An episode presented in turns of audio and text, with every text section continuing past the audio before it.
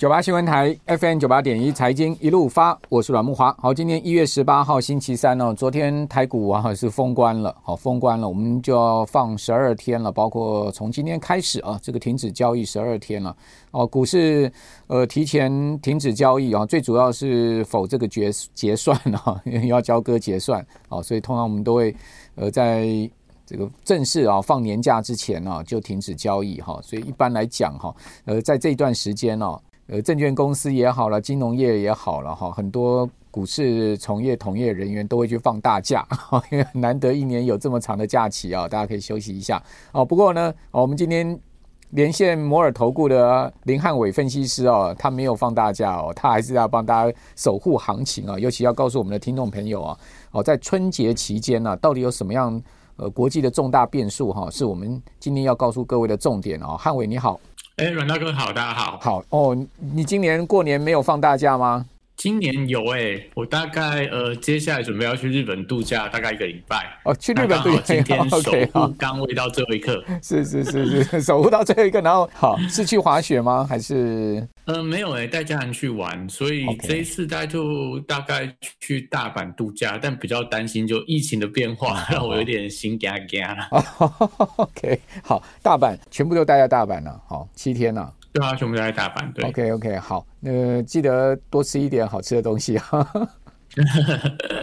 好，那我们今天要不是谈日本观光啊，我们今天要来谈一下春节期间有什么样的重大变数哈，尤其尤其可能会影响到国际股市的哈，呃，或者说呢，呃，因为国际股市的变动，好，会使得呢台股啊一月三十号新春开红盘，行情出现大变化的哈。那当然首推应该就是美国的财报了，对不对？呃，美国财报，因为这一次真的是长达八个交易日啊，所以在这个八个交易日里面，刚好也是遇到美国超级财报之后密集公布的一个时间点。那我们先从大的方向来观察，以华尔街目前的预估，大概在这一次的第四季，二零二二年的第四季的一个财报，整体上在 S M P 五百的一个获利预估，大概同比值会下修到四个百分点以上。那当中其实比较呃严重这种衰退的一个族群，会落在一些所谓的呃非必须消费，类似这种特斯拉，或者说像这个亚马逊等等。还有在一些所谓的通讯服务啊，一些所谓科技类股，跟所谓金融类股，还有原物料的类股，其实都是呃看起来这一次所谓财报下修幅度比较大的一个族群。那能够这种逆势往上成长的一个族群，还是集中在一些能源的类股啊、工业的类股，跟一些所谓必须消费，例如可能是这种好事多啊，或者说这种沃尔玛等等。那我们财报目前预估的部分还是看起来比较乐观。那总体上来看的话，从大方向我们大家就可以知道。整体上，在这一次的一个财报周，应该都还是利空居多。那特别是因为台湾集中在所谓的一个科技股的重镇，那这些所谓重量级的财报，大概也在差不多我们这个下个礼拜，也就是农历春节那段时间里面，会看到非常多的重量级财报陆续登场，像德州仪器啊、超微啊、微软啊、Google 等等。那我觉得这。这些都会影响到大家对科技股未来的一个看法。所以说，特斯拉也预计在一月二十五号公布它的财报。那以现阶段目前市场的预期，都会说，可能在这一次的这个财报公布当中，我们会看到的是非常多的科技公司，第一个会裁员，第二个会削减它的资本支出，第三个会对未来的库存去化的一个速度提出非常大的一个比较偏空的一个预警。那我觉得其实也跟目前美国的主流的。看法都认为说，可能这一次在这些所谓大型的科技股当中，科技公司当中，会把所有利空都在这一次的财报里面一次说完，那让整个接下来在所谓的二零二三年的第一季、第二季、第三季的财报，可能会有逐季出现这种回温的一个现象，那也有利股价在接下来会出现比较明显类似这种。跌升的反弹，所以当然，我觉得市场目前的普遍预期就是说，这一次的超级财报之后，应该是不会看到有太多的一个好的消息。那只是说，这种利空出来的预期，那会不会会让这个美股反而利空不跌，就会变成我们春节这段时间比较大的一个变数。那整体上来看，我觉得，呃，我们在这个毕竟今天是农历封关正式开始的第一天嘛，那我觉得这段时间里面，但大家放松心情，因为毕竟没有交易，所以不用太过于紧张。但是。对于这个所谓的一个财报周的一个变化，我觉得目前看起来还是要比较偏向保守来看待。那我觉得第一季的财报应该利空是确定的。那现阶段大家的希望会落在那这一次的一个展望的部分，如果讲的有一点点这种弱中透强，那会不会第二季部分美股反而出现报复性的反弹，对我们这个兔年之后的开春开红盘的行情，反而可能就短线上的下跌，后面只要能够上涨，那我觉得大家都可以把握这种拉回的买点。问题就是说。第一季呃公布出来的财报，也就是去年第四季会是最差吗？好，还是说呢，今年会逐季更差呢？好，不晓得你的看法如何？如果说是逐季更差的话，那利空就出不尽了嘛。哈，那如果说呃去年第四季，好，也就是说呢，今年呃第一季公布出来的财务数字呢是最差，好，那当然其实股市就已经进入到一个很好的买点了。好，不晓得你的看法如何？呃，我觉得，因为现阶段我们讲说，就理性的看法来说啦，既然大家在第一季都把它最坏的一面在第一季呈现出来，那理论上第二季应该会有逐季好转的一个情况。那这部分我觉得就回到所谓的市场的库存去化速度跟需求能不能回温的一个现象。那当那当然，刚刚阮大哥提到一个重点，会不会第一季已经这么烂了，就第二季更差？我觉得其实不排除有这样的可能性。因为我们简单去说，就是说，假设你是 A 公司，你看到 B。公司、C 公司都在砍支出、砍裁员，那对于未来展望很保守的时候，其实你可能本来没有看的那么保守，到第二季你也跟着做一些所谓的削减支出的动作，所以会形成一种类似恶性循环，让这种原本可能不是那么严重的衰退，反而因为各家的看法都保守，各家都在加速去做一些所谓库存去化、砍支出，所以反而会让这个所谓的一个衰退加速的到来，甚至说本来没有那么严重的需求的。退潮，那因为大家把这个员工砍的差不多了，那把订单砍的差不多了，所以有一些公司，中小型公司反而出现了倒闭潮。所以我觉得这种是一种，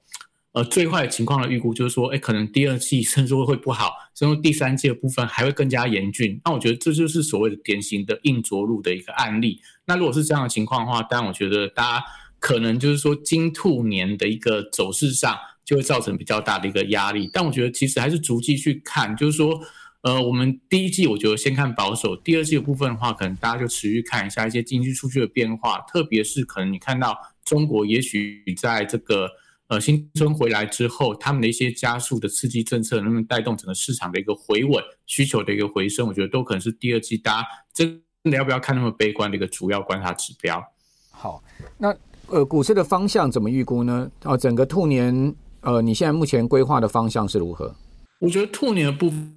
部分其实目前我们的看法就是上半年就指数或者说就一些大型的电子股来讲，都是相对会比较偏向保守来看待。因为指数部分，你光就这个所谓的营运的状况来说，本来第一季就是传统的淡季，就算没有今年的衰退的情况，可能今年在这个第一季很多电子股他们的一个营收表现都会下滑。那第二季的部分的话，对电子股为什么还是持续比较保守来看待？就是因为。在第二季，其实面临到就是去年整体上电子股疯狂拉货潮都集中在去年的第二季，所以我们第二季、第三季都看到，哎，像台积电、像联电营收连续在创高，也代表说，其实今年第二季就算它的营运状况开始回温，但因为在去年的高基期的情况里面，第二季可能在财报的表现，我觉得可能都是。会有比较大的压力，所以既然上半年整个电子股我觉得还没有看到转机，但我觉得电子股在上半年的表现应该都是比较偏弱，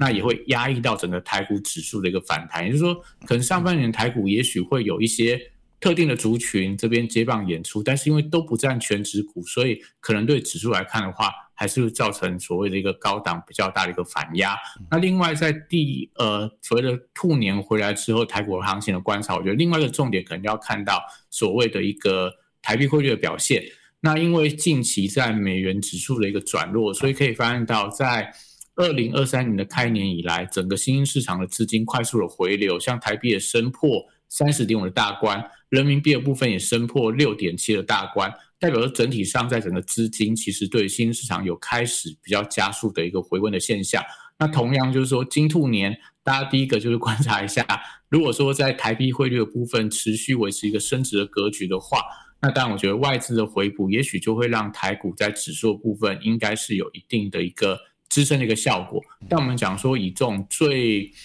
保守的看法，像最近在这个。台湾先生古月涵也提到说，可能在上半年台湾台股部分要回撤到一万一千点的一个整数大关，也类似十年线的关卡。我觉得不管说呃这个市场多空怎么样去论断，但我觉得如果真的有回到十年线的关卡的话，大家应该可以勇敢进场去做一个买股票的动作。好。这个回到十年线，真的就到一万一千点了。到一万一千点呢，我个人是真的会闭着眼睛大量的买股票了。我不晓得大家会是怎么样了哈。但我是觉得到一万一千点的几率哈，我不敢讲说今年没有哈，但我觉得这几率并不高了哈。我们先休息一下，等一下回到节目现场。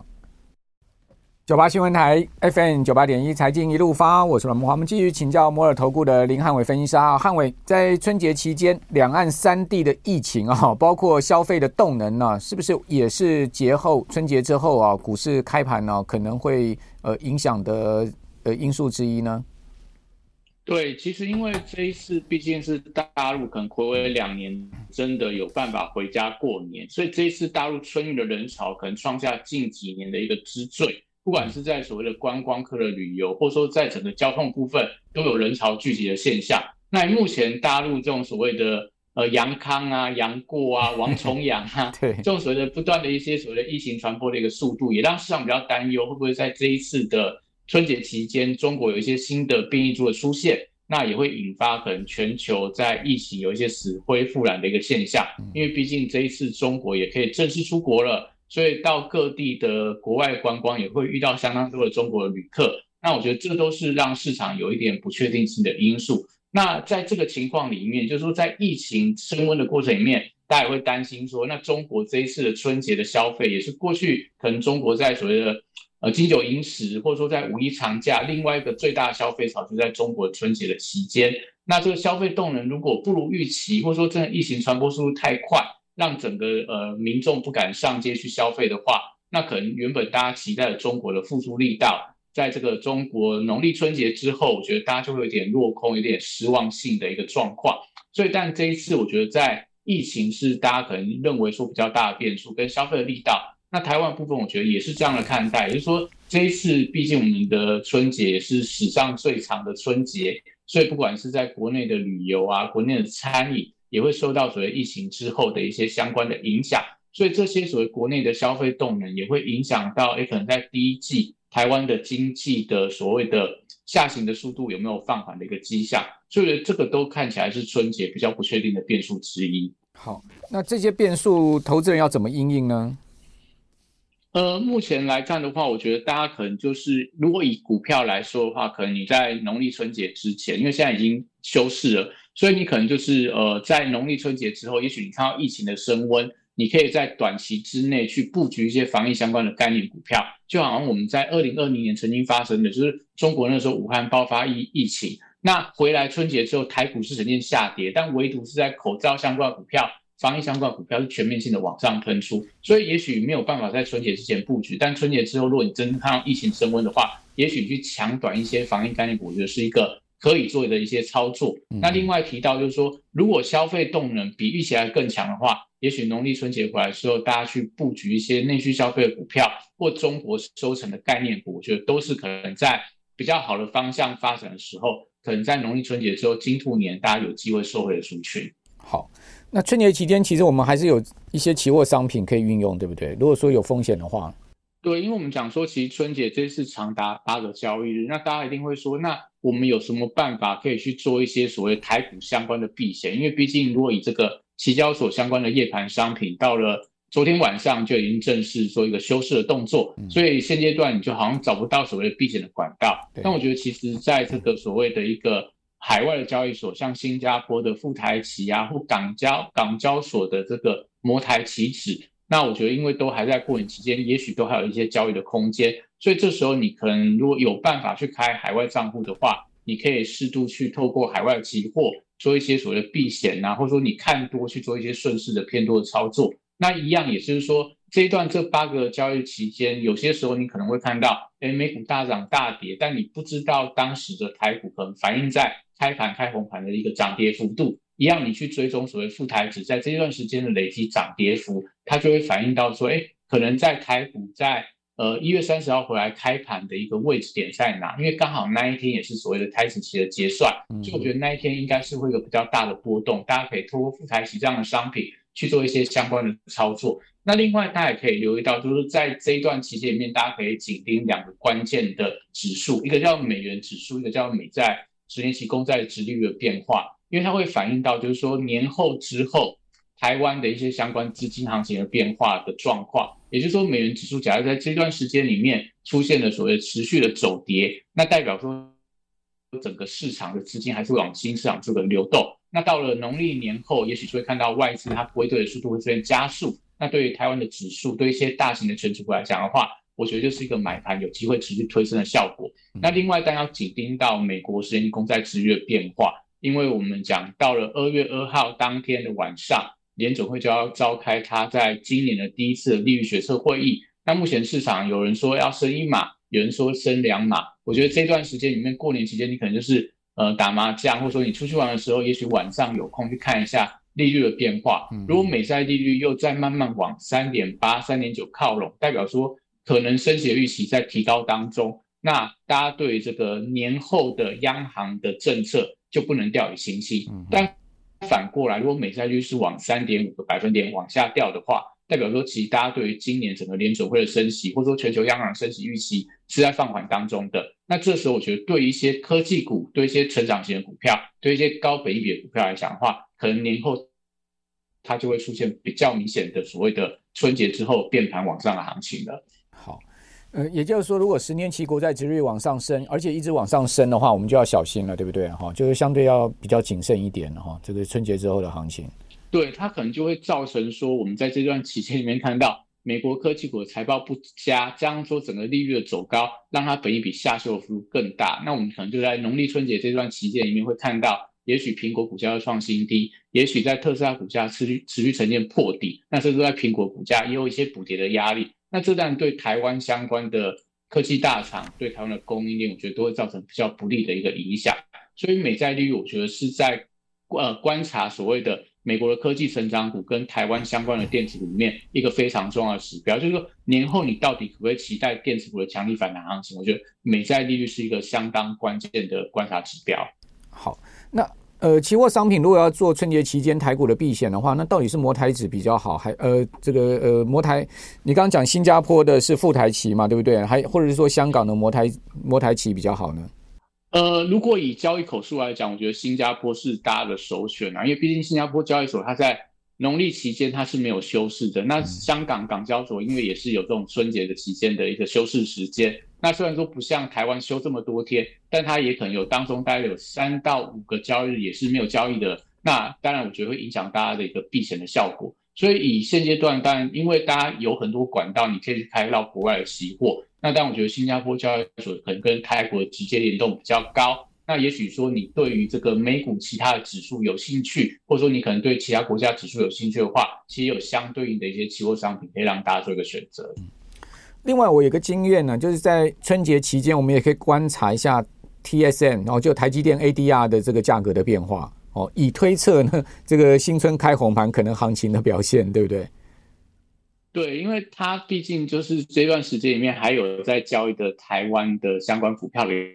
一个表征，那台积电又占台股权重相当的重，那当然台积电的 ADR，我觉得它会直接跟一些所谓的美国半导体相关的成分股，像刚刚提到的。在德州仪器啊，在超伟啊，都是在农历期间里面会发布它的一个相关财报，还有艾斯摩尔，那这些公司的财报，我觉得就会直接影响到台积电股价的一个表现。如果说这些财报都不好，展望都不佳，从它的客户，从它的设备商，从一些相关的关键材料，如果都是一个比较保守去看待半导体市场，那我觉得可能大家对于台积电的一个股价吸引力，呃，到年后部分的话，我觉得可能也是有一些补跌的压力存在的。好。呃，汉伟，你有这个赖群组对不对？好，这个赖群组呢，现在有很多金融诈骗哈，所以我们要特别提醒大家，如果要加入汉伟的赖群组，请认定我们现在目前影片连接上面的这个群组，对不对？对，因为毕竟农历年前年后可以看到诈骗集团还是相当的猖獗，对，所以如果大家想要知道更多国际相关的一个资讯。期货或股票相关的一些比较丰富的一些内容的话，都要加入我们官方所认定的这个所谓的一个 Line 的一个连接，千万不要再连到其他呃比较不正常的一些群组去哦。好，就请认明我们现在小编放在我们呃影片连接上面的这个群组的相关连接呢，你把它连接去将进去，好，这个汉伟就会在上面跟您有一些互动了，对不对？有一些讯息啊、资讯都会放在上面了。对，没错。